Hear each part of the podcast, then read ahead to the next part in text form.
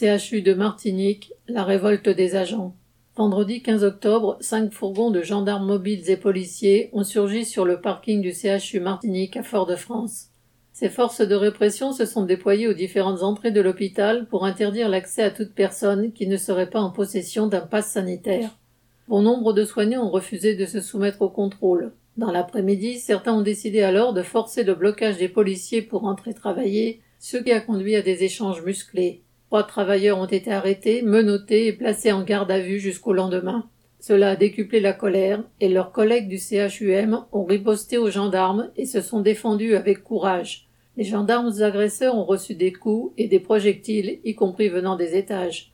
Les images ont fait le tour des réseaux sociaux, et les jours suivants, les agents hospitaliers ont poursuivi leur manifestation. Samedi matin 16 octobre, ils sont venus devant le palais de justice de Fort-de-France soutenir les syndicalistes poursuivis en justice. Lundi 18 au matin, ils étaient plusieurs centaines rassemblés devant les urgences du CHU pour tenir un meeting. Une nouvelle journée de mobilisation à la Martinique, la Guadeloupe et la Guyane était prévue vendredi 22 octobre. Mais dès le 15 octobre, la révolte des soignants a conduit le directeur du CHU à baisser le ton dans une note d'information où il parle de, entre guillemets, médiation. La directrice du centre psychiatrique d'Espinois a fait des propositions jugées acceptables par les syndicats.